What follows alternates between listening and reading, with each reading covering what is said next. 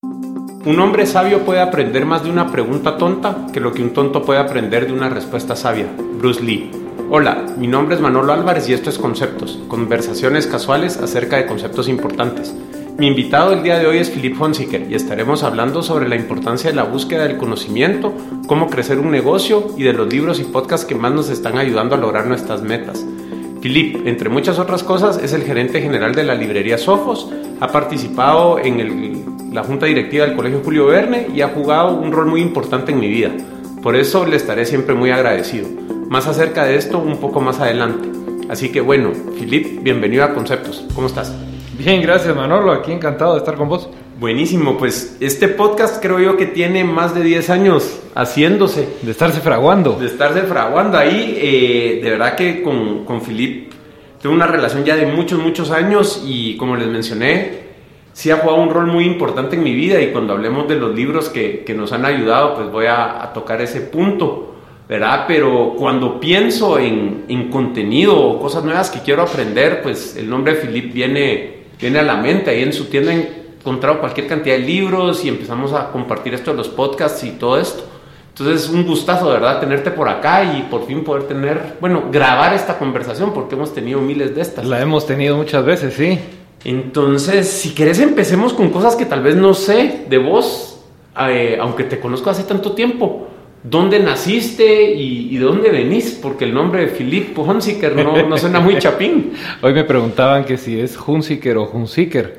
Y la verdad es que es, es Hunziker, pero he encontrado que si, si pronuncio Hunziker, la gente no me pregunta, ah, entonces, entonces he adoptado una nueva pronunciación para el apellido Hunziker. Ah, bueno. Este, nací en Suiza, vos, nací en Suiza. Mi papá es suizo, mi mamá es guatemalteca, mi mamá estudiaba en Suiza cuando, cuando conoció a mi papá allá. Eh, se casaron, nací y como pasa siempre con esas cosas, se van a vivir a donde dice la mamá. Sí, y pues. entonces nos vinimos para acá. Ah, buenísimo. ¿Y a qué edad te viniste para acá? Cuatro meses tenía yo. O sea... Cuatro meses. Y nací medio en en, en, en, otoño tirando a invierno, de manera que dice mi mamá que durante seis meses no abrí los ojos del, del impacto del sol en Guatemala. Buenísimo, vos. ¿Y qué impacto tuvieron tus papás o en términos de personalidad? ¿Cómo era como tu papá, tu mamá y, y, la persona que sos hoy? ¿Cómo está definida por, por la relación que llevaste y la personalidad de tus papás? Mira, la verdad es que estas son historias que uno se cuenta, ¿verdad? Uno, uno, se, va, uno se va haciendo una narrativa de de la vida, eh, porque al final no sé si soy como soy porque tengo los papás que tuve y los compañeros y hermanos que con los que viví o por, o por otras razones, pero, pero pues uno se va dando explicaciones, ¿verdad? Eh, mi papá, que es suizo, como, como decía, eh, siempre ha sido un tipo muy, muy amable, muy bonachón, eh, muy sociable, cuenta chistes muy malos, eso se lo heredé, eh, pero, pero siempre está contando chistes y, y sacando, sacando conversación y, y, pues a él le aprendí la ternura, creo yo, o sea, a él le aprendí el, el, el saber dar un, dar un abrazo y, y ser cariñoso. Eh, mi mamá, mi mamá es chapina, es chapina, pero de mamá tica y de papá y de papá gringo. Eh, de mi mamá aprendí la ética de trabajo, ella es una trabajadoraza, eh, una persona muy inteligente y muy trabajadora. Uh -huh. eh, a ella le aprendí, le aprendí cómo trabajar y cómo y por qué no hay que darse excusas en la vida. Buenísimo, sí, he tenido la oportunidad de, de conocer a tu mamá y, con ella. y interactuar con ella, de hecho en ámbito profesional con algunos talleres allá en, en Sofos. Y, y, sí. Sí, es no nonsense, ¿verdad? Sí, sí, muy, muy sí, directa. No tiene pelos en la lengua, sí. Y, y, bueno, platicando un poco de ella, veo que ella en 1998 empezó con, con un emprendimiento. Sí, fíjate vos que mi mamá, eh, a mi mamá siempre le ha tocado trabajar, eh, trabajar un montón. Yo siempre le he visto trabajar muy, muy duro, eh, larguísimas horas.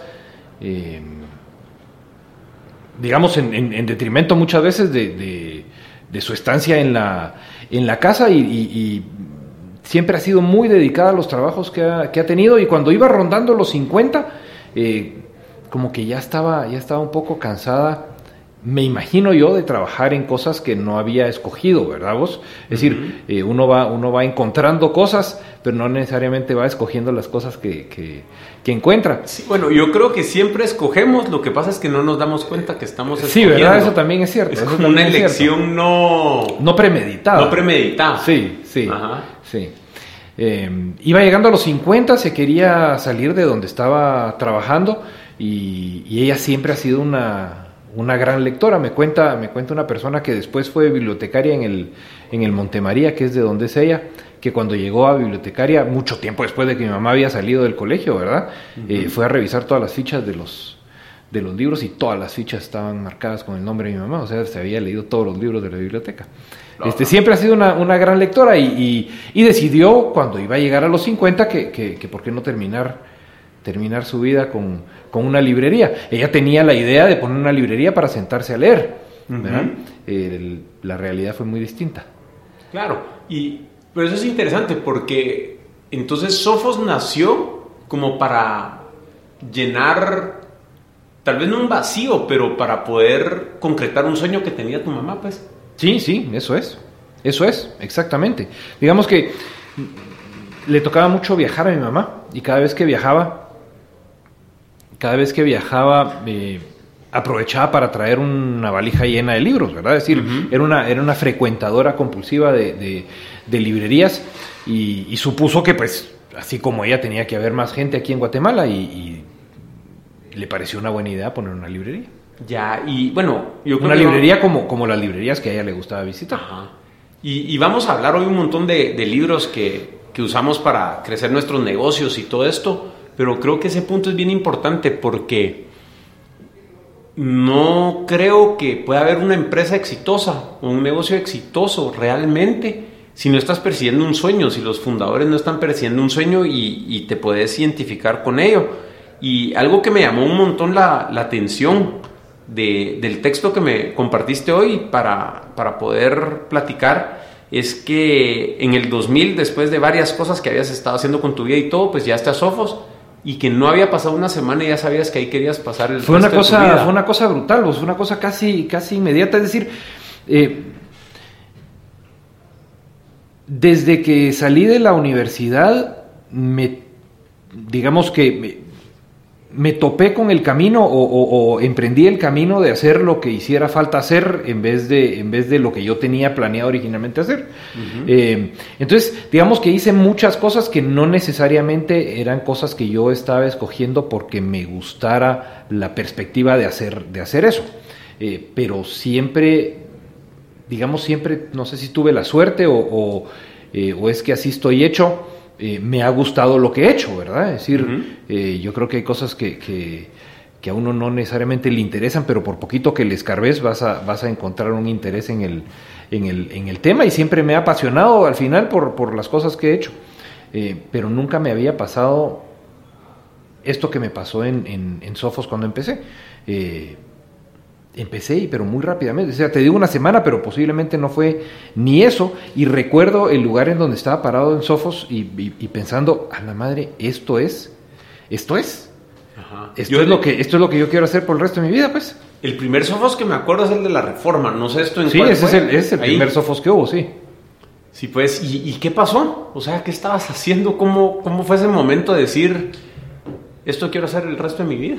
Mira, probablemente estaba leyendo un libro, pero, pero digamos, la, la, impresión que esto puede dar es que uno cuando tiene una librería se dedica a leer libros, pues y así, pues cualquiera, ¿verdad? Eh, digamos que estaba leyendo un libro, pero estaba leyendo, estaba leyendo un libro porque estaba arreglando libros y, vi una contraportada y la contraportada me llamó la atención y abrí y leí un par de páginas de, de la introducción, pero antes de eso había estado hablando con un cliente que como, como sucede en un negocio como el mío, eh, uno no le enseña a los clientes, sino que los clientes le enseñan a uno. Eh, y, antes de eso había pasado toda la tarde ordenando libros y descubriendo que, la cantidad de libros que quería leer era absolutamente absurda, pues, ¿verdad? Eh, porque cada libro que miraba tenía, me daba ganas de, leerlo y, no sé, era una, una, sensación como de, como de estar en el en el lugar que no lo sabías, pero que era el lugar que te estaba esperando, pues. Eso es, qué, bonito está eso. ¿crees que esa pasión por los libros, la librería, eh, todo eso es un comportamiento que aprendiste de tu mamá o podrías ver que hay algún componente genético? Y, con eso quiero citar un, no citar un libro, pero mencionar un libro que también, qué raro, vos me recomendaste, eh, Moral Animal, de Robert Wright, creo que es. Es un libro de, como comportamiento evolutivo, psicología evolutiva. Entonces, ¿crees que hay un componente genético en, esa atracción por, por eso? O, será que fue más vivencial de las experiencias? Mira, no tengo, no tengo idea y la verdad es que creo que es muy difícil saber, ¿verdad vos? Porque, em, es decir, a menos que descubra que yo soy adoptado, nunca, nunca sabré si lo que si lo que soy es por porque viví con mis papás o porque son mis papás, ¿verdad? Eh, lo que sí, lo que sí sé es que en, mi casa siempre hubo libros, ¿verdad? Y yo siempre vi a mi mamá y a mi papá leyendo una u otra cosa. Eh, y recuerdo también que tuve la suerte de vivir en una época en la que la televisión empezaba a mediodía, es decir, antes de eso solo hormigas había en la tele. y después todavía te puedo decir que a las 12 empezaban las las, las rayitas del de, arco iris ese que ponen en la que ponían en la televisión y después empezaba una musiquita que no me acuerdo qué era y después el maravilloso mundo animal eh, narrado por quien narra las cosas que normalmente dice Richard Attenborough este y después empezaban las caricaturas. O sea que toda la mañana eh, pues o te ponías a jugar o, o encontrabas qué otra cosa hacer y lo que yo hacía lo que yo hacía cuando me capeaba del colegio porque me hacía el enfermo o porque de verdad estaba enfermo, es sacar todos los cómics de mi casa, eh, que no eran tantos, pero a mí me parecía que eran bastantes, ¿verdad? Deben haber sido unos 12, 14, 16. Los ponía en el piso y me ponía a hacer Team Marine de Dopingüe este, para ver cuál salía de primero y así me iba después y los ordenaba para saber cuál era el orden en que los iba a leer esa mañana, ¿verdad?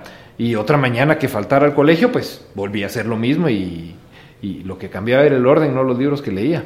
Sí, pues. ¿Verdad? Así que siempre estuve, siempre estuve rodeado de eso, supongo que eso tiene que, tiene que ver. Y, no, soy, no soy un gran lector, vos, no soy, eh, digamos, no soy, no soy alguien que, que no pueda hacer otra cosa que leer, ¿verdad? Y, es más, en algunos momentos de mi vida me ha costado trabajo leer, eh, pero, pero siempre es, digamos, como una de esas cosas que de esos refugios que sabes que ahí están, lo uses o no. Interesante porque mi experiencia de voz ha sido como que, bueno, tal vez sí no lees todo el tiempo, pero algo que creo que tenemos en común y es mucho de por lo que quería platicar hoy, hoy con vos es eh, esta búsqueda insaciable de conocimiento y, tal vez a veces los canales cambian. Sí. Pero sí.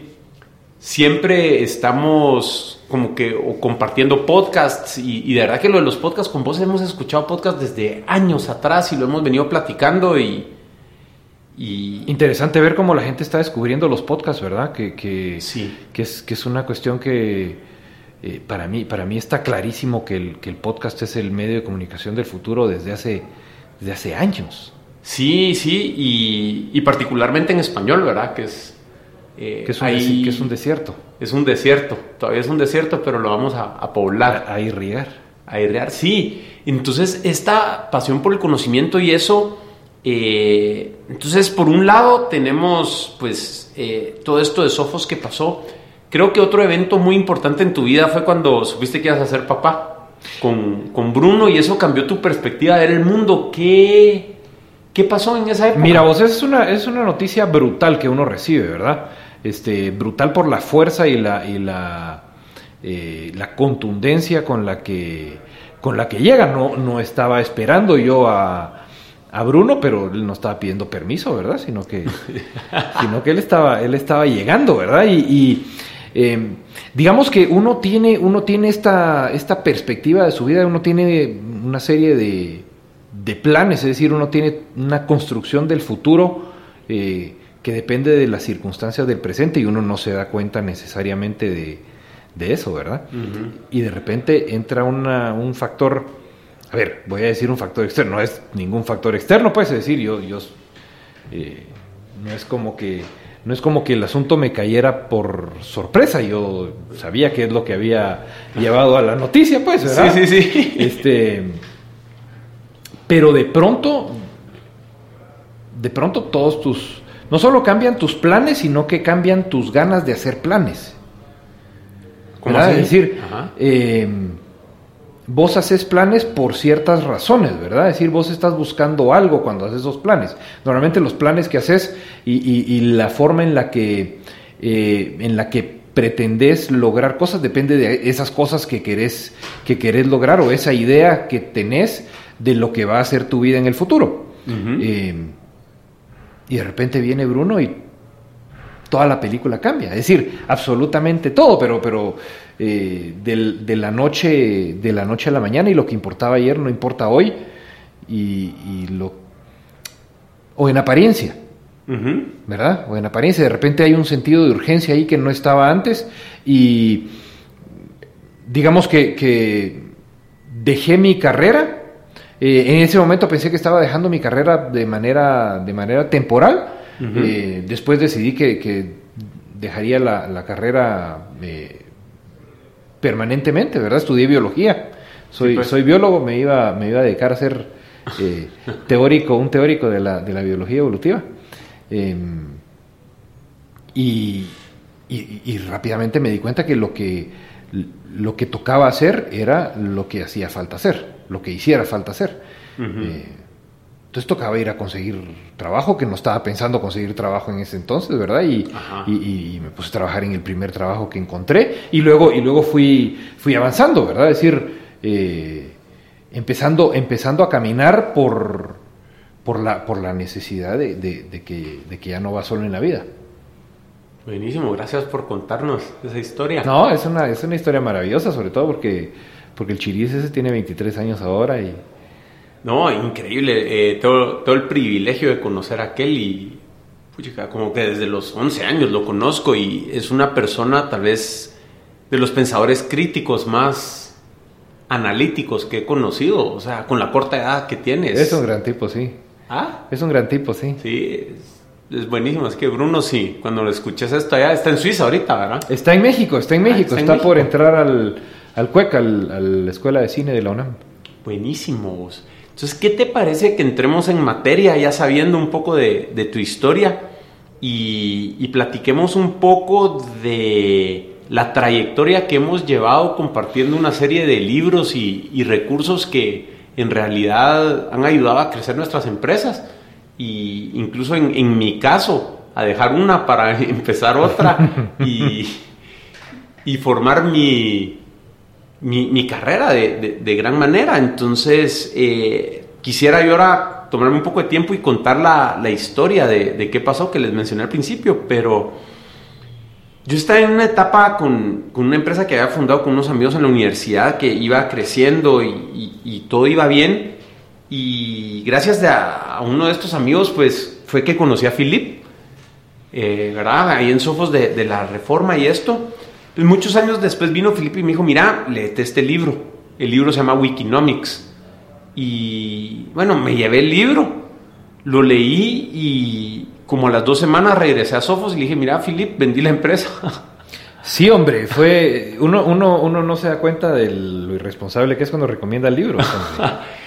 La, la verdad que es muy difícil poder predecir qué impacto podemos tener con las acciones o falta de acción que tenemos en el mundo. Sí, sí. Pero Yo, yo creo que hay que, hay que contextualizar eh, en qué época vivíamos en ese entonces, qué es lo que estaba sucediendo y por qué Wikinomics tuvo ese impacto en, en vos y por qué lo tuvo en mí también, ¿verdad? Porque te lo, te lo recomendé porque, porque fue un libro que me impactó yo mucho. creo que fue cerca 2005, 2006. Eh, sí, yo creo que más o menos. Yo creo que más o menos. Esta es una época, fíjate vos que, sí. Sí, esta es una época pre, pre Facebook, pre redes sociales. eh, Pre-iPhone. eh, pre iPhone.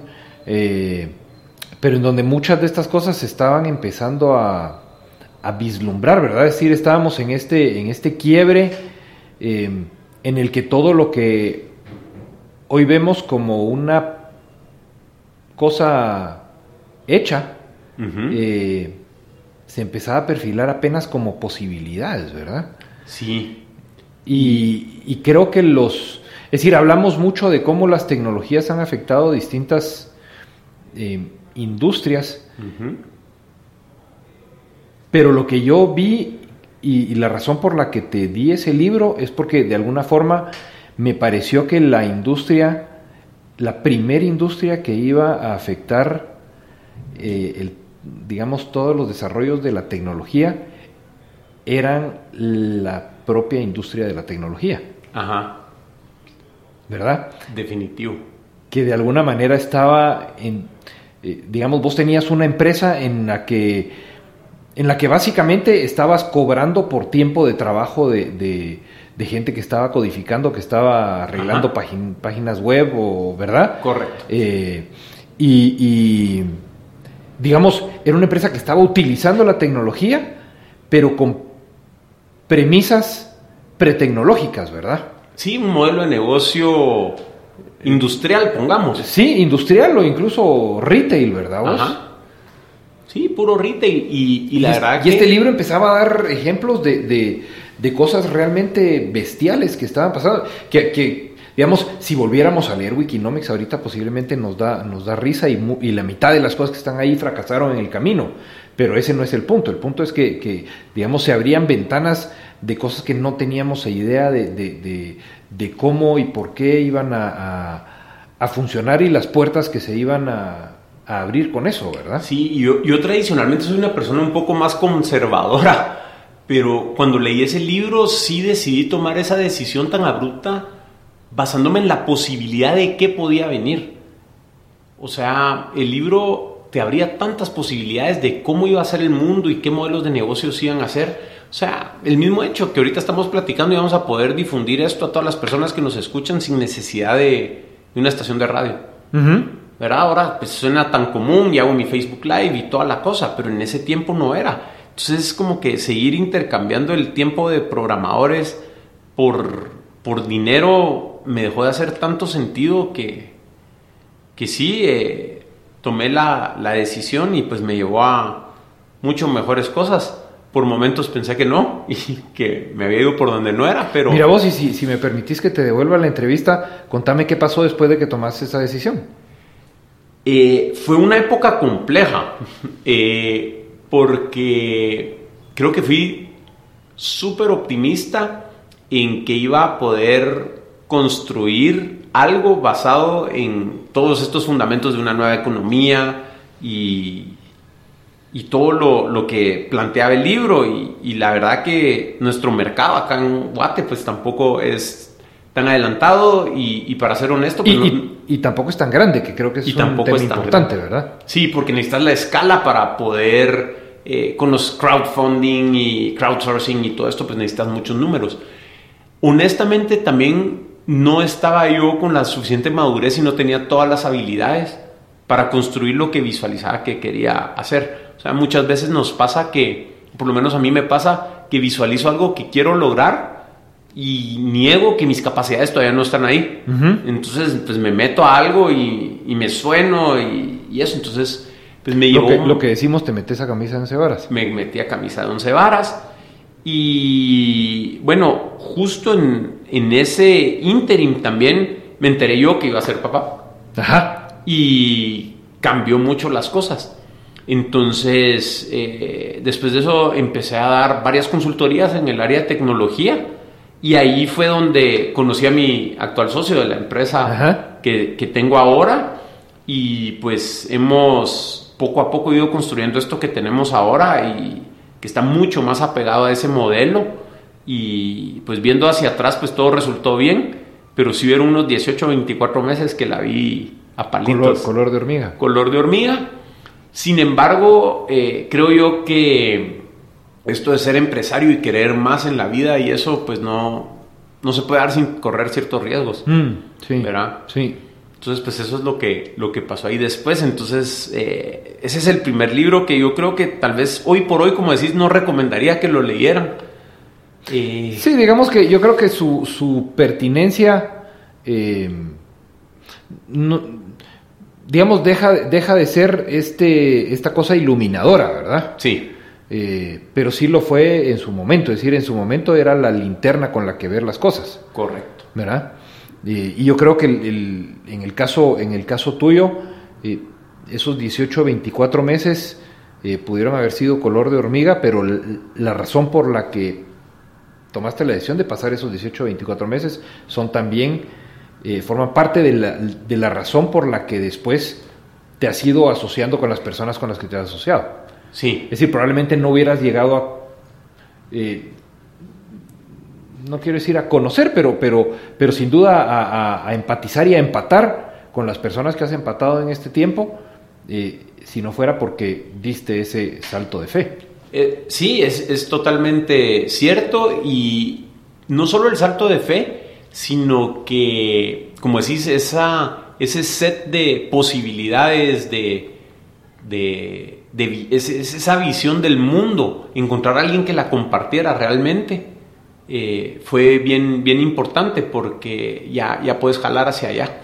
Mm, mm. Entonces, eh, tener claro cómo querés que sean las cosas que estás construyendo es bien importante y que al mismo tiempo te, te apasionen, que es lo que hablábamos un tiempo atrás. O sea, eh, esto del aprendizaje, la, innovación y cómo poder hacer las cosas de una mejor manera me mueve un montón y al final es lo que hacemos acá. Sea, construir nuevas maneras para que las empresas se puedan comunicar con sus clientes. Entonces es bien bonito poder todos los días despertarte y hacer lo que de verdad te apasiona. Mm.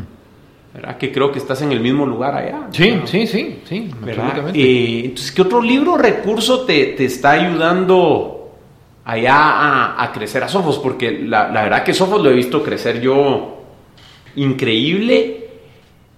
Y de hecho lo hemos platicado, o sea, ante la adversidad, o no sé si adversidad, o cambios del mercado, de movimiento hacia libros electrónicos, eh, la aparición de Amazon y todo esto.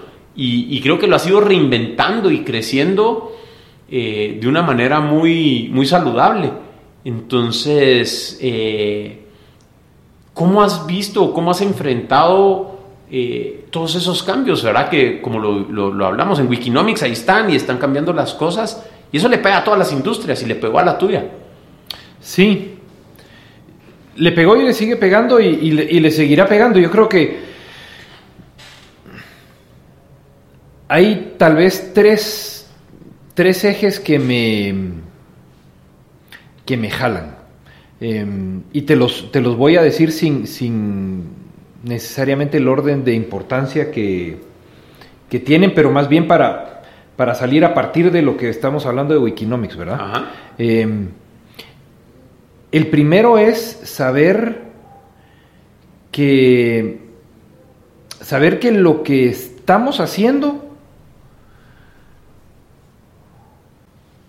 es nada más una manifestación de lo que queremos hacer o de la razón por la que lo estamos haciendo. Em, a ver si me explico. Sí. Estamos vendiendo libros. Ajá. Pero el hecho de vender libros no es lo que hacemos. Es el medio para hacer lo que queremos hacer, eh, que es, digamos, lo que es nuestro, nuestro, nuestro lema, eh, abrir ventanas y acercar mundos. ¿Verdad? Eh, ¿cómo, hacemos, ¿Cómo hacemos eso? Hoy lo hacemos vendiendo libros y lo hacemos de la forma que lo hacemos porque es como lo sabemos hacer, pero si no estás amarrado a que tu actividad es eh, aquello que te da propósito, entonces te podés permitir poner en duda la forma en la que estás haciendo cosas. Entonces, la forma en la que estoy vendiendo hoy libros, la forma en la que estoy atendiendo hoy a mis clientes, la forma en la que estoy planteando mi negocio, eh, no es, yo, estoy claro de que no necesariamente es la mejor forma de hacerlo. Entonces sé que debo estar atento a otras formas de hacer, de hacer las cosas siempre que tenga claro la razón por la que lo estoy haciendo. Estoy haciéndote muchas bolas, ¿no? No, no, está re bien. Lo que quería era, qué casualidad, porque acabo de terminar un libro, ya que vamos a hablar de libros, eh, que se llama Start with Why de Simon Sinek. Y él habla del Golden Circle. Entonces, o sea, él se va de afuera para adentro y dice, todos sabemos qué hacemos. Algunos sabemos cómo hacemos y en el centro casi nadie sabe por qué lo hacemos. Entonces, ahorita lo estás estructurando mucho como, como lo plantea en el libro. O sea, ¿qué hago? Vendo libros. ¿Cómo lo hago? Pues con el café y, creo esta comunidad alrededor de los libros. ¿Por qué lo hacemos? Creo que lo de las ventanas que dijiste. Sí, sí, abrir ventanas, acercar mundos. Eso es, eso es la razón por la que estamos en, entonces, en donde está. Es decir, eso es, eso es a lo que nos dedicamos, pues. Y ese es el por qué. ¿Cómo lo haces? Pues todo lo que tenés con la cafetería, los talleres, la comunidad alrededor de los libros. ¿Y qué haces? Vender libros.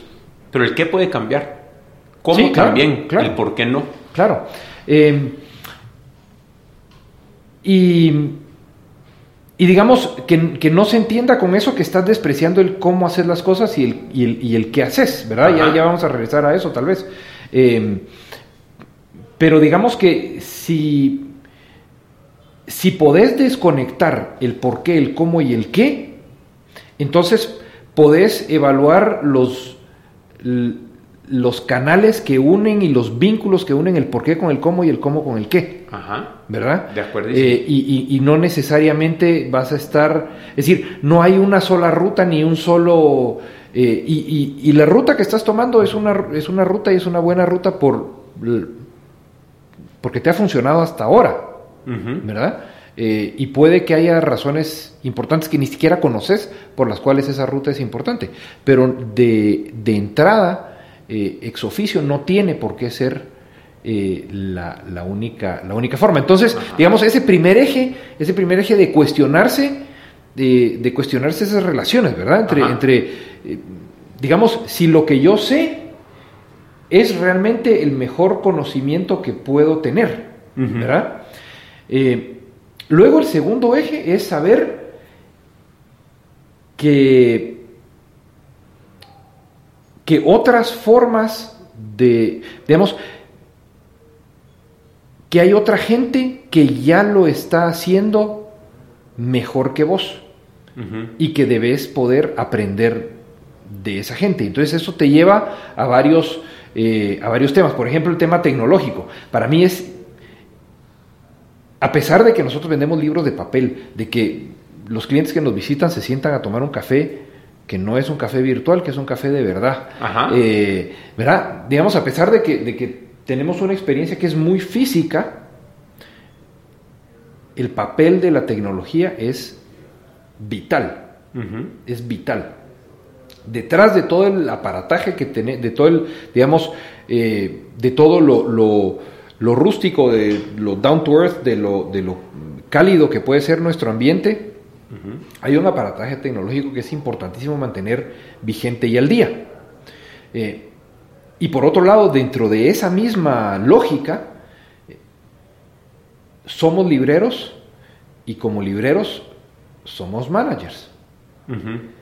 Y podemos haber aprendido en el camino mucho acerca de cómo comprar libros, de lo que es un libro, de lo que no, de lo que es un buen libro, de lo que es un buen proveedor de libros eh, e incluso de, nuestros clientes. Eh, pero en el camino no necesariamente nos propusimos aprender acerca de management. Entonces, la tecnología es, eh, digamos, algo que no sale naturalmente del hecho de que estemos en el negocio en el que estamos y el management tampoco, y son dos pilares importantísimos de, del, del, quehacer de uno. Entonces, ese es, el, ese es el segundo eje. Y y el tercer eje, y aquí regreso a tal vez recomendarte o hablarte de ese otro libro que para mí es, eh, es, crucial, y es un libro que se llama The Great Good Place, de Ray Oldenburg. Este es un tipo eh, que se puso a estudiar cuáles eran en Estados Unidos eh, los lugares que creaban comunidad. Entonces, digamos, un poquito en la línea eh, en la línea de aquel libro que se llama eh, The Death of the Great American City o una cosa por el estilo, eh, ¿verdad? En donde, en donde hace la radiografía de la descomposición de las ciudades gringas cuando se empiezan a hacer los malls, cuando se empieza a hacer toda la, infraestructura de carreteras en Estados Unidos y demás. pues este a contrapelo eh, empieza a investigar cuáles son las cosas que, anclan una comunidad alrededor de un sitio físico, ¿verdad? Entonces empieza a visitar bares, empieza a visitar eh, cafés, restaurantes, iglesias, centros comunitarios, eh, centros de salud, librerías, y entonces se da cuenta que hay un cierto número de lugares que tienen una característica o un cierto número de características eh, que, que, digamos, hacen el equivalente, y esto es mío, no es del libro, pero hacen el equivalente del, del de la fogata de la tribu, ¿verdad? Como el lugar en el cual, el, el, lugar cuyo propósito principal es estar ahí para que puedas reunirte ahí, ¿verdad? Y luego la manera en la que lo logran es, eh, pues en el caso del, de la fogata de la tribu, pues es echando leña al fuego, y en el caso de la librería es vender libros, y en el caso del café es vender un buen café, en el caso de la iglesia es dar sermones que sean interesantes, ¿verdad? Este, y, esos, y esos lugares, eh, Rey Oldenburg les llama eh, el tercer lugar, ¿verdad? Que es una, que es una frase que, que, que ahora es bastante más, eh, más conocida que que antes y se usa, se usa muy, muy, muy seguido, pero digamos, él fue el, el, primero en acuñar esta, esta frase de tercer lugar, que es ese lugar que te es tan cómodo y familiar como tu casa o como tu trabajo, que son el primer y el segundo lugar, uh -huh. ¿verdad? Pero que no son ni tu casa ni el trabajo. Sí, pues. Eh, y entonces la existencia de esos terceros lugares es importante en la vida de una ciudad, en la vida de una población, eh, que no está, que no está eh, digamos, alienada por, por, el, eh, por, por, los tamaños, por los, digamos, cuando tenés ciudades, digamos, poblaciones dormitorio, ¿verdad? Uh -huh. Como, como, como sucede mucho en Carretera Salvador o sucede mucho en, en, en, en San Lucas o en Villanueva, en donde la gente no vive ahí, sino que solamente duerme ahí. Eh, digamos, tenés, tenés esa falta de, de, espacios en donde, en donde puedas hacer comunidad, donde puedas conocer a tu vecino, puedas conocer a tu eh, gente que, que, con la que no te, te, toparías normalmente, pero que son, que son gente que son, es tu gente, pues, ¿verdad? Ajá. Es tu gente.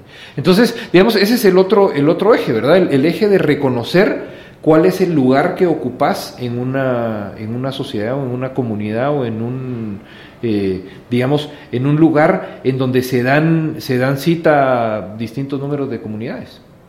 Mira, qué interesante. Y bueno, mencionaste cómo la tecnología y el management o gerencia juegan un rol indispensable ahí. Y me gustaría un montón que platicáramos un poco de nuestros amigos Mark y Mike. Ah, sí, bueno, esos, mira, eh, si, yo, si yo te presenté Wikinomics, vos me presentaste a, a, Mark y a Mike, ¿verdad? Sí. Este, recuerdo que, que, estábamos ya en Fontavela, o sea, eso fue hace menos de, de 10 años y, y, y, te hablaba de los retos que estaba yo teniendo sí. en el tema de, de, management y me hablaste de este, de este podcast que se llama Manager Tools, que, que, habías, que habías escuchado eh, y, que, y que daba tips acerca de cómo manejar... Eh, digamos, tu relación con, con, eh, con, tus directos, palabra que no había yo asociado a, a, a, una persona de la cual vos eras el jefe directo, ¿verdad? Sí, sí, sí. Este, eh, cómo, cómo delegar cosas, es decir, realmente los, los conceptos básicos del, del, management, que no necesariamente son los conceptos de, de, sentido común del management, pero son los básicos, sí, ¿verdad? Correcto. Eh, y, y me, fui a, me fui a escuchar ese podcast y, y yo no sé, porque yo cuando empecé a escuchar Manager Tools todavía no habían llegado al famoso episodio 500. Eh, Ajá. Pero no estaba muy lejos del 500. Y, y, y, yo sé que de cuando vos me hablaste de eso, para cuando llegaron al 500, yo ya había escuchado los 500 episodios de ese podcast. Eh, sí. Así de bueno es, o es, sea, recomendadísimo. Es, es recomendadísimo, recomendadísimo. Eh, estos son, estos son un par de, un par de tipos que, que eh, que tienen, tienen un, un, un, sistema, un sistema para, para, eh, para abordar tu, tu, approach al management eh, que me parece que es, me parece que es bestial. ¿verdad? Sí, y tienen este marco referencial súper práctico donde lo parten en cuatro actividades o comportamientos claves ¿Sí? eh, que les ayudan a todos de verdad a, a poder lograr lo, lo más que puedan y, y, bueno, definen a un buen gerente como alguien que obtiene los resultados que la organización necesita por parte de su equipo y que retiene a su personal. Y es interesantísimo. O sea, no es que me lo sepa, pero casualmente anoche eh, di un taller en Sofos de, de, el libro, de porque ahora ya sacaron el libro y, y pues eh, tengo fresco el, el, contenido porque justo estamos ahí trabajando con, con el equipo gerencial de, de Sofos dando el taller. Y de verdad, o sea, vayan a managertools.com y ahí pueden encontrar todo el material. El podcast es gratuito. Eh, y hay una membresía creo que de 15 dólares al mes para, para poder obtener la suscripción premium. Y en iTunes, buscando Manager Tools, lo encuentran. Pero la cantidad de contenido que hay gratis es absolutamente... Absurda. Eh, sí, sí, sí. Es decir, eh, realmente cuesta, cuesta trabajo entender cómo, cómo, cómo logran hacer de eso un, modelo de negocio, pero lo hacen y lo hacen, y lo hacen fantásticamente bien.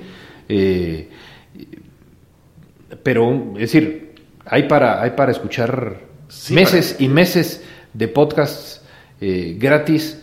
Eh, después el reto es poner en práctica lo que te están diciendo, ¿verdad? Pero ese es el, es el obstáculo que, uno mismo se pone después. Y, hablando un poco del modelo de negocio de ellos, eh, sé que te fuiste con José a Atlanta. O Fuimos con José a, a, Austin, bueno, no a Austin, a, San Antonio. Ajá. Eh, a recibir, a recibir el, el entrenamiento de eh, tanto del Effective Manager eh, Conference como el, el, Effective Communication Conference. ¿Y cómo estuvo eso? genial, genial. digamos que, que el, lo más, lo más interesante es, llega uno después de, después de haber escuchado tanto Manager Tools, llega, llega uno y, y no solo creo yo de antemano que de repente no va a haber muchas cosas nuevas que voy a escuchar, porque ya escuché tanto de ellos, ¿verdad? Eh, sino que luego, además, me doy cuenta de que no estoy escuchando tantas cosas nuevas. Y sin embargo, la experiencia de aprendizaje en vivo y en directo es, digamos, te, lleva a un, nivel distinto de, entendimiento eh, casi corporal de lo que te han estado diciendo a través del, podcast, ¿verdad? Sí, pues. Por eso es que estamos pensando en hacer uno de estos en vivo. Sí, hombre. Eh, mira, y en la práctica, ¿qué han sido las actividades que más te han servido de Manager Tools, eh, gerenciando a tu equipo allá en, en Sophos? Mira, sin lugar a ninguna duda, el hábito de calendarizar y luego ejecutar, digamos, tener el espacio eh, y dar el espacio a tus directos para que se reúnan durante media hora a la semana con vos, eh, es invaluable. Desde, muchas perspectivas, ¿verdad? Eh, empezando, por la, empezando por la de que de repente no, nunca vas a dejar pasar dos semanas o tres semanas o un mes un pendiente, pues, ¿verdad? Es decir, desde, desde, eso, es decir, tenés un punto, un punto de, de, eh, reunión semanal en el que, en el que, digamos, de ahí, de ahí no pasa lo que sea importante. Pero sobre todo lo interesante es que de ahí no pasa lo que sea importante para tu directo.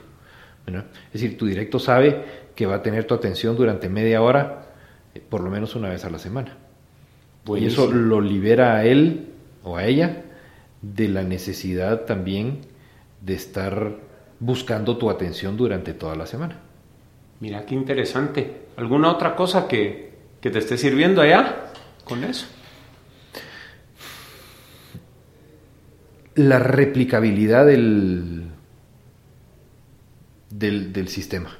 Sí, pues. Es decir, el, el saber que estás implementando algo con, con tu gente, eh, que va a ser por lo menos tan fácil para ellos implementarlo con los suyos de lo que fue para vos implementarlo con ellos. Mira, entonces escala el modelo. Sí. Pues. Escala, qué bueno. Bueno, ¿y qué otros recursos, libros, podcasts estás utilizando en tu evolución y crecimiento de Sofos? Em, mira, una, una, una cosa que introdujimos eh, introdujimos en Sofos hace un par de años, eh, pero que digamos que hemos, que hemos venido trabajando con niveles progresivos de, de eficacia, eh, pero es porque lo hemos implementado con niveles distintos de compromiso. Eh, son las cuatro disciplinas de la ejecución. Ya. Eh, que, es un, que, es una, que es una metodología diseñada por, por, por la organización COBI que, te, que, te enseña, que te enseña a escoger metas que van a ser eh, que van a tener impactos importantes en, los resultados que querés obtener o la dirección en la que querés, eh, en la que querés caminar, eh, que te permite en el, mismo, en el mismo modelo establecer comportamientos que te van a ayudar a, alcanzar esos, esos objetivos y un sistema de rendición de cuentas que, que te permite, ya seas, ya seas jefe o, o directo, no escaparte de tu propia tendencia a no rendir cuentas. Mira, qué interesante. Algo que me llamó la atención anoche que, que anduve por allá con, el taller fue que vi transformada todo el área de café y, bueno, el área de café como que se comió lo, el, área de libros y una remodelación fuerte. Ese es un, ese es un, un tema súper interesante porque inauguramos la semana pasada, el 24. Esto, esto que viste y que ahora voy a describir eh, lo inauguramos la semana pasada, pero lo decidimos en 2015. Es, ese es el punto que quería tocar, o sea, que cómo llegué y todo cambiado, en el 2015 decidieron, o sea, ¿qué pasó? ¿Qué retos hubieron para lograr una remodelación de, ese nivel? Contanos. Pues digamos que lo primero que sucede, lo primero que sucede es hace más o menos unos, eh, unos cinco años, em, y creo que tiene que ver muchísimo con, con, el hecho de que me hayas introducido a Manager Tools, el repensar todo el, digamos, toda la organización de Sophos. Pero la organización de Sophos no en la, eh, digamos, no solo en la, en la práctica en, en, el sentido del organigrama, sino cómo concebís las relaciones eh, y las responsabilidades y los alcances de cada uno de los de los puestos y de lo que, y de lo que esperas de cada uno de los colaboradores y de lo que esperas de tu propio rol eh, como, como, gerente en la, en la empresa. Eh, y entonces fue una, digamos, un, un, cambio, de, un cambio de, de, perspectiva acerca de, del lugar que ocupaba el equipo de trabajo dentro de, de Sofos, eh, que implicaba valorizar el equipo de trabajo, y hacer un poquito de downplaying de uno mismo. ¿Verdad? es decir, darte cuenta que no sos tan importante como, que como crees en la organización, excepto si sos capaz de ver que no sos tan importante en la organización. y eso está bien relacionado, creo yo, a lo que mencionaste como tercer eje, que era poder ver que hay otra gente que ya lo está haciendo y lo puede estar haciendo mejor, y creo que en ambos casos te estás refiriendo a la humildad. Absolutamente, absolutamente, absolutamente, sí, sí, sí. Eh, digamos que mi, el negocio en el que estoy es un negocio, eh, digamos, tener una librería. A ver, hay un reproche que se le hace a las librerías.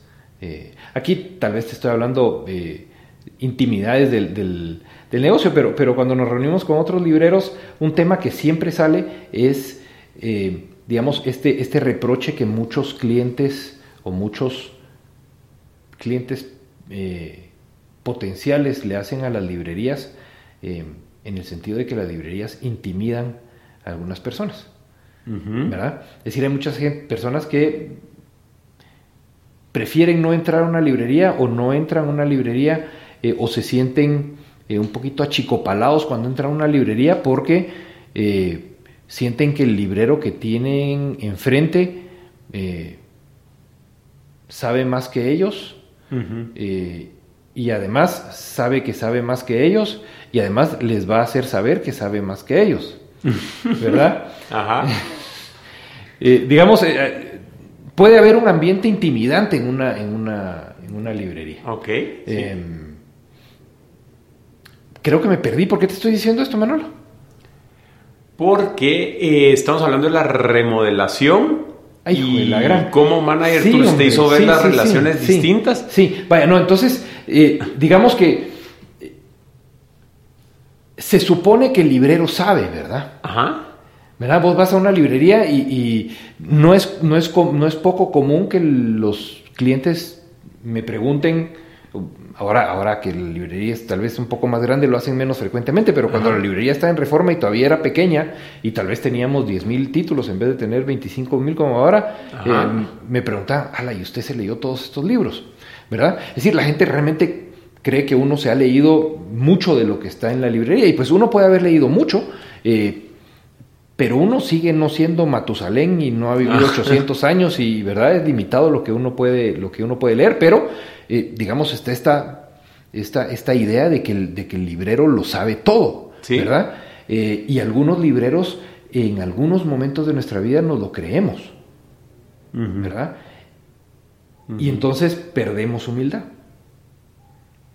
eh, y de repente más que pasivamente, activamente transmitimos esta, esta, esta situación de, sí, una, una especie de, de, arrogancia y nos, y nos perdemos la posibilidad precisamente de ir a buscar en, otros, en otras industrias, en otros, eh, eh, ¿verdad? El, el, conocimiento que necesitamos para manejar nuestro negocio, que es un negocio antes de ser una librería, que es un negocio antes de ser un café, que es un negocio antes de ser... Es decir, es, eh, tiene, tiene la estructura de un negocio antes de tener el decorado de, de un templo del conocimiento, pues. Ajá. ¿Verdad? Y eso te llevó a remodelar. Y eso me llevó sobre todo a remodelar la idea que uno tiene de la organización. Eh, ¿Verdad? Y entonces empezamos, todo esto empezamos, empezamos primero estableciendo un plan de carrera para los libreros. Los libreros durante muchos años en, en, Sofos entraban en una posición y, no les ofrecíamos ninguna perspectiva de crecimiento. Es decir, estabas ahí el tiempo que aguantabas o el tiempo que eh, te tardabas en conseguir otro chance mejor, ¿verdad? O que terminabas la U o, o qué sé yo. Entonces empezamos a, a, ver precisamente por el tema de que un buen gerente es alguien que retiene eh, retiene su talento, retiene pues. a la, gente que trabaja y que pues, a la que le has enseñado y que tiene mucho más que aportar que lo que tenía que aportar el primer día de trabajo.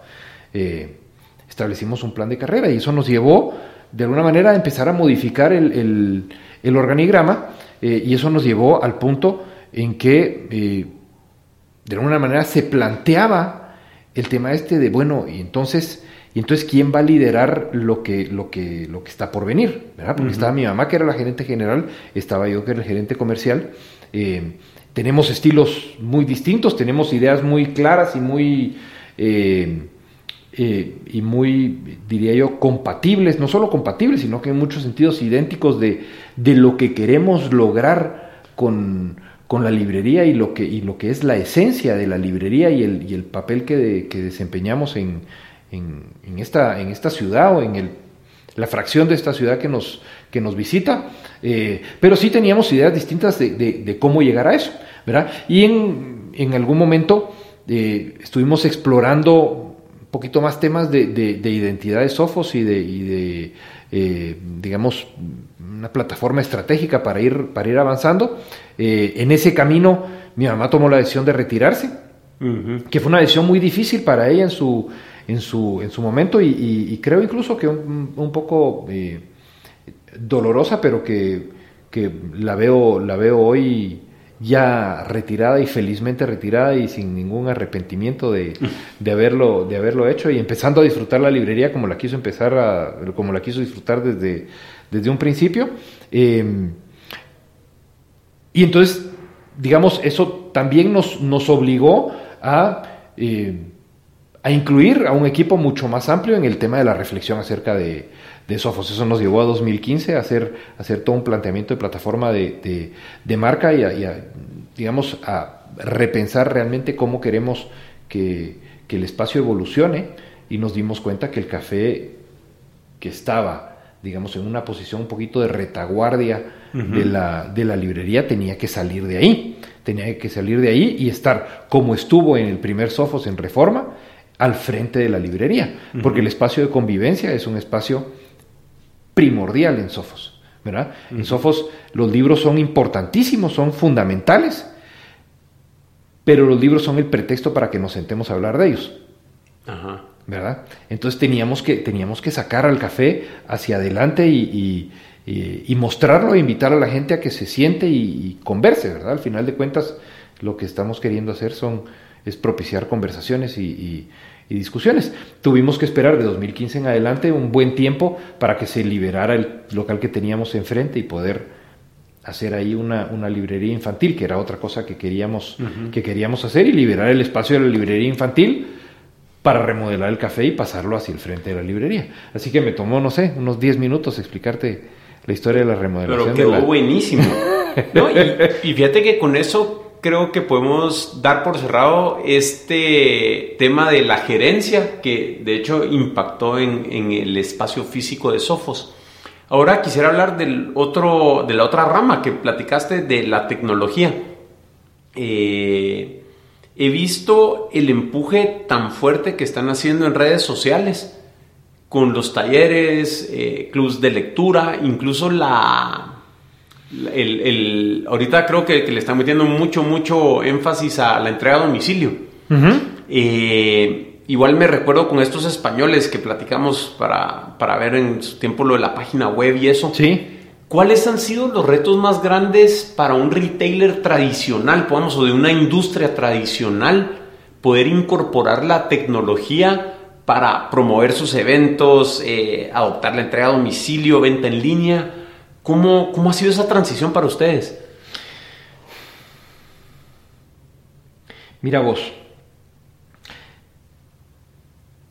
te lo voy a decir en tres palabras Ajá. y después si querés regresamos y, lo platicamos en serio. Okay. Eh, el factor más importante que nos ha permitido utilizar eh, la tecnología, en particular las redes sociales, y, digamos, en, desarrollar nuestra presencia pública, eh, probablemente haya sido quitarme del camino. Ok. ¿Verdad? Eh, durante mucho tiempo, mira, la el otro día, el otro día les estaba compartiendo a Melissa, a José y a, Jennifer, eh, que es el equipo de, comunicación, el,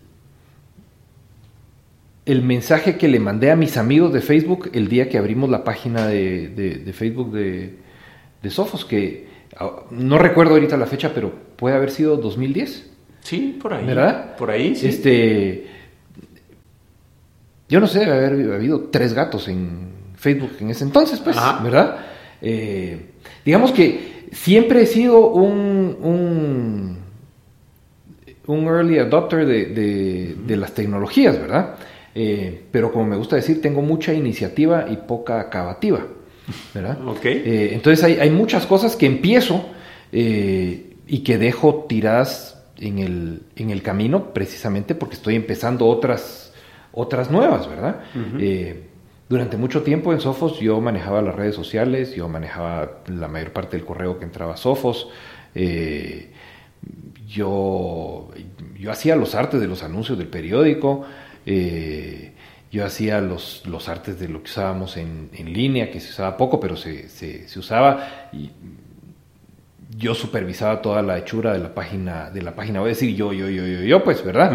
Este, y pues te sentís, te sentís muy de al pelo de saber que hay un montón de cosas que haces, eh, hasta que te das cuenta del resto de cosas que no se están haciendo porque vos estás haciendo el cuello de botella y estás haciendo el, corcho del, asunto, ¿verdad? Eh, así, que, así que, digamos, otra vez para, abordar el tema de la, de la tecnología, eh, es un tema personal. Para, en el caso de, de, Sofos, lo más importante ha sido entregarle eso a la gente que, que, hoy lo, que hoy lo lleva, que son extremadamente competentes, muy comprometidos y entusiastas y, y, que lo saben hacer muy bien, mucho mejor de lo que, de lo que yo jamás hubiera podido eh, hacerlo, ¿verdad? Eh, pero sí hay un componente, hay un componente de decisión importante, ¿verdad? Es decir, nuestro sistema de inventario era un sistema hecho en casa, digamos, eh, o hecho aquí en, Guatemala, pero digamos para cualquier retailer y tenía, tenía muchos, muchos problemas de, que no estaba adaptado al tipo de negocio que nosotros teníamos, ¿verdad? Y sí, sí, eh, pues tomó dar el, paso y tomar la decisión a, a tener un sistema que fuera diseñado desde, desde la industria del libro para libreros y que tomara en cuenta eh, las, no solamente las particularidades del, del negocio, sino las, las posibilidades que las nuevas tecnologías daban para el, para el negocio, ¿verdad? Y eso nos llevó a contratar un, sistema español de, de, manejo de inventario y ventas, que es el que seguimos usando a la, a la fecha y el que nos permite saber sin, en, tiempo real en dónde estamos y lo que, y lo que estamos haciendo, ¿verdad? Sí, está genial. O sea, está, yo creo que les está funcionando muy, muy bien. Mira, quisiera para ir terminando que hiciéramos un, pues no sé si intercambio o que nos pudieras compartir cuatro o cinco recomendaciones de libros que estás leyendo ahora eh, respecto a cualquier cosa. O sea, no te quisiera limitar a, a solo el tema de negocios, porque de verdad aprecio mucho tus recomendaciones y como ya vimos, eh, tienen impacto fuerte en las personas. Entonces te, quisiera invitar a que nos tires ahí una serie de recomendaciones y, por qué crees que es importante entrarle a esos libros o, podcasts. A ver, empecemos con, empecemos con los libros. Em, y voy a empezar con un libro, con un libro de, negocios em, que para mí fue, fue muy importante porque, digamos, validó una, una, perspectiva que yo tengo acerca, de, acerca del negocio, de, nuestro negocio, que no es necesariamente la perspectiva común. Y todo el tiempo nos están, eh, ya sea invitando desarrolladores de, bienes raíces, eh, a abrir otros sofos o los clientes nos preguntan cuándo vamos a abrir en Shella, cuándo vamos a abrir aquí, cuándo vamos a abrir allá. Eh, y en algún momento tuvimos, tuvimos hasta, hasta cuatro tiendas y decidimos eh, volvernos a, regrupar en solo, en solo una, ¿verdad? Eh, el libro se llama Small Giants.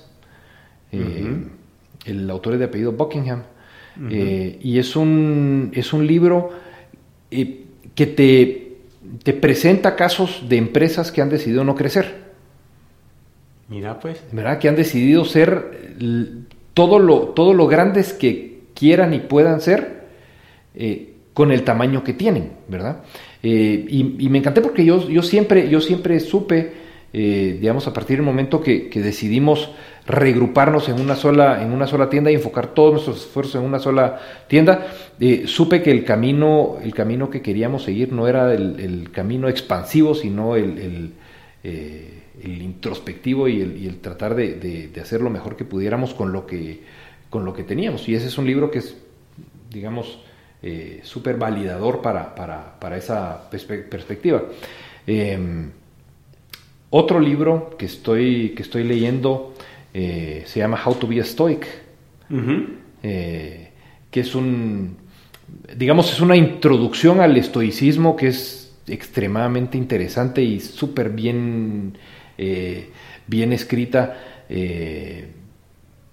digamos, de de una manera verdaderamente didáctica y, general, porque muchas, muchas veces cuando uno le entra al, tema del, estoicismo, eh, pues le entra por los textos fuente, que están bien, pero no necesariamente son tan, son tan claros y amigables como, como es, este, es este libro. Eh, y me ha sorprendido muchísimo de este libro y de, y de acercarme al estoicismo, eh, saber lo mucho que cosas como las cuatro disciplinas de la ejecución, cosas como, eh, como este otro libro que se llama Great at Work de, de, eh, Morten Hansen que, estoy leyendo también, le deben, eh, le deben a la perspectiva del, del, estoicismo de, de, empezar tratando de averiguar cuáles son las cosas que puedes cambiar y cuáles son las cosas que no puedes cambiar. ¿verdad? Sí, el estoicismo es súper interesante. Creo que en, en, en, ese ámbito de libros generales o contemporáneos que, traten de, del estoicismo, eh, Ryan Holiday tiene dos libros espectaculares respecto al estoicismo. Eh, uno se llama Ego is the Enemy y el otro es The Obstacle is the Way. Eh, no sé si ya los leíste o no, creo que... No, no, no, no, justamente te estaba contando que, que, me muero las ganas de entrarles.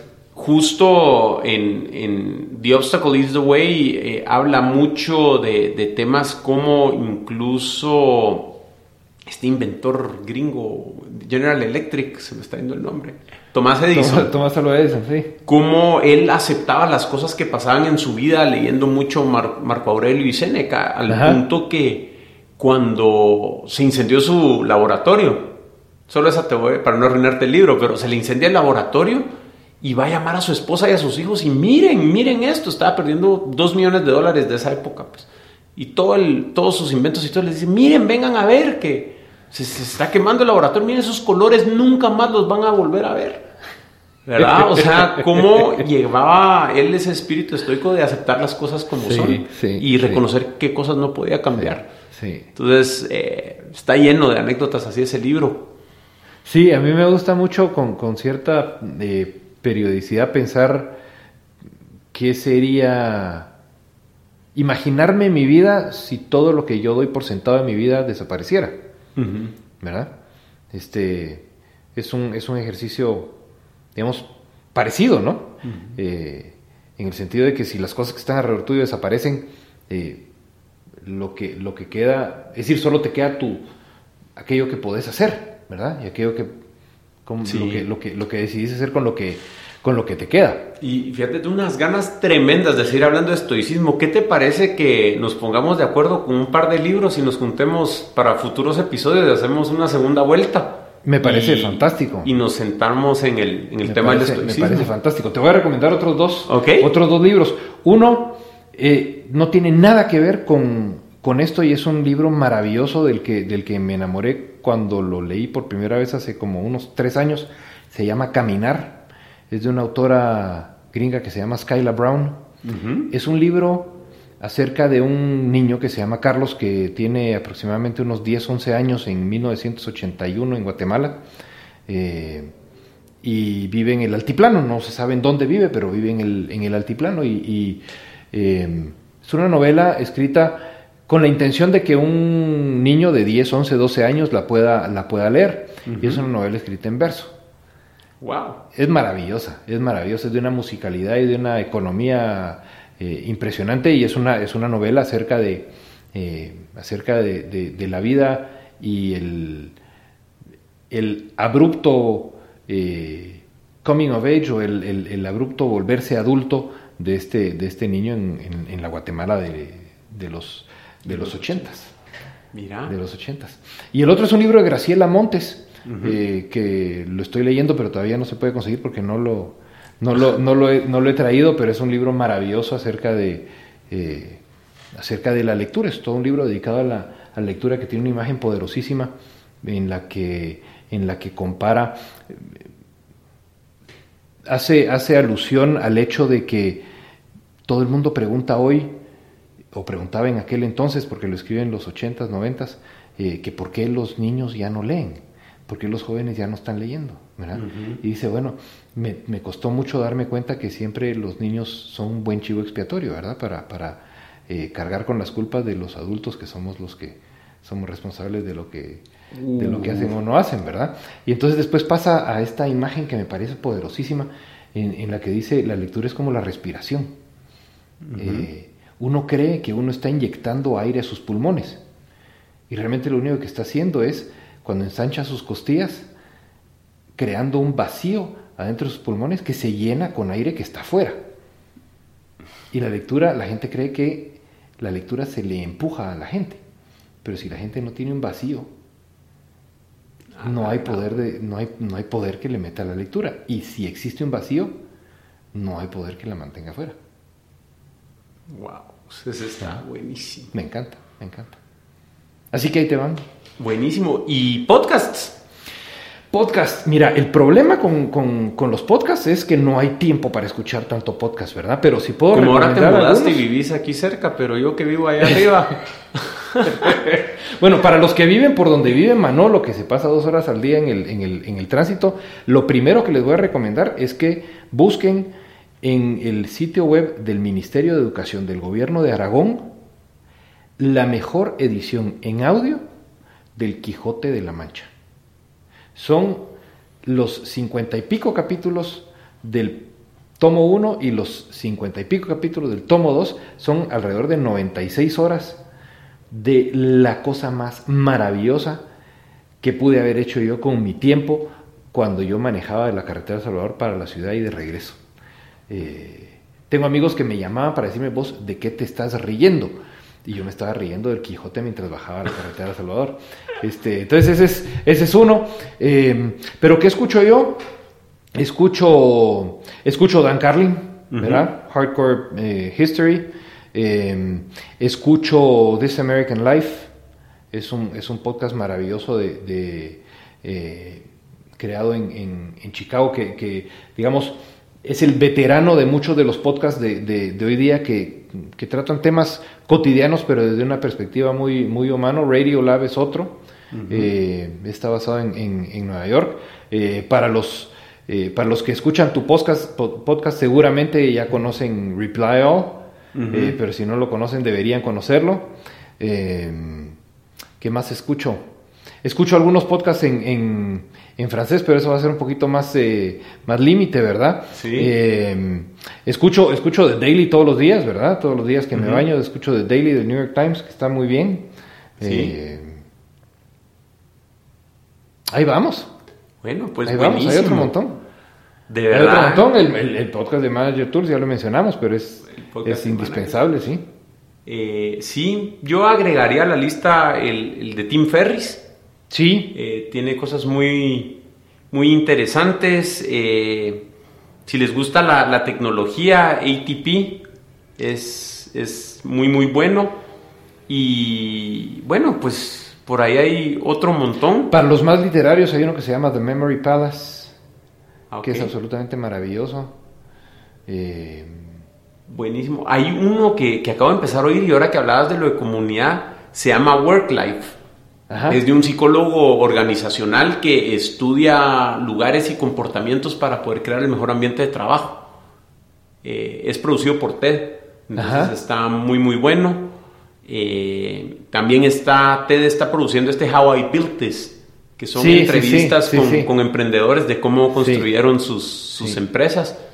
Entonces, eh, quería tener esta conversación de los podcasts con vos porque eh, realmente para mí es bien importante que las personas que nos están escuchando allá afuera y las que no, más aún, eh, vayan narrando esta cultura de aprovechar el tiempo y el podcast tiene esta bondad que, permite hacer muchas cosas al mismo tiempo.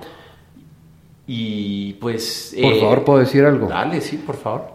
Si alguien está escuchando este episodio o cualquier otro episodio de tu podcast en el player de su browser en internet, por favor póngale pausa, váyase a su teléfono, descárguese la aplicación de, para cargar podcast que quiera o use la nativa de su teléfono y suscríbase al podcast, porque si solo va a escuchar este, se va a perder de los mejores podcasts de Manolo, que son los otros que no está escuchando ahorita y los que van a venir. Este, ¿Verdad? Sí. No tiene, no tiene mucho sentido escuchar un podcast eh, solo, solo uno. Hay que, darle, hay que darle chance a un par de episodios y después de suscribirse si a uno no le gusta. Así es, ¿no? y, el hecho de, ir a buscar esas aplicaciones es que tienen directorios. Ahí pueden encontrar podcasts para todos sus gustos y, realmente creo que este es un medio que puede revolucionar toda Latinoamérica. O sea, creo que como Latinoamérica vamos atrás eh, en el contenido que se está produciendo. Entonces, eh, por eso queríamos eh, dejarles este listado de podcasts y les vamos a, dejar en las notas del show que están en, en podcast.conceptos.blog los links para que los puedan encontrar. Filip. Podcast revolucionarios. Podcast revolucionarios. Revolucionarios. Serial. Ah, sí. Es el podcast que puso a la industria del podcast en el mapa hace un año y medio. Eh, es absolutamente maravilloso.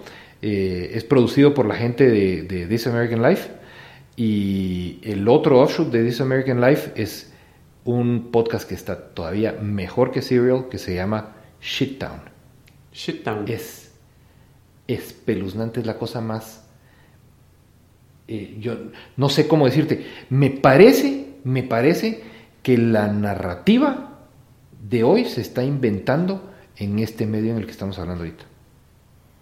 Yo también creo, yo también creo. Y bueno, mira, eh, de verdad que te agradezco un montón el tiempo de haber venido a compartir todo esto. quisiera preguntarte si hay algo que le quisieras dejar de mensaje a las personas que nos están escuchando, eh, dejar tu Twitter, eh, redes sociales, la página de la librería, o sea, abrirte el micrófono para que eh, puedas pedirle prácticamente a las personas que nos están escuchando algo y compartir la información donde te pueden contactar. Sí, muchas gracias. Este, sofosenlinea.com es el sitio web de, de Sofos. Eh, síganos en, en Facebook, facebook.com diagonal Sofos en línea. En Twitter estamos como Sofos en línea también. Eh, si quieren el mío personal, se van a aburrir un poquito porque no tuiteo mucho, eh, pero estoy en arroba phunziker. o phunziker, depende de cómo quieran decirlo. Este, y pues llámenme al 24 19 70 70 cuando quieran. Buenísimo, pues muchas gracias por haber venido y tomémonos en serio lo de hacer una segunda vuelta de estoicismo en, un par de meses. Y, bueno, seguimos platicando. Gracias por haber venido. Encantado, encantado. Esta es una deuda que teníamos pendiente y me alegra muchísimo que, que ya salga. Sí, ya saldrá. Gracias. Conceptos es un podcast semanal producido, grabado y editado por Cuzuco Ortiz y es conducido por Manolo Álvarez. Encuentra más episodios en podcast.conceptos.blog y recuerda que puedes suscribirte en iTunes, Overcast o tu player de podcast favorito para no perderte un solo episodio. Queremos que nos ayudes a mejorar conceptos. Envíanos qué piensas acerca del podcast, qué temas quisieras escuchar y a quiénes te gustaría que invitáramos a nuestra cuenta de Twitter arroba conceptospod. Gracias por escuchar y nos platicamos la semana entrante.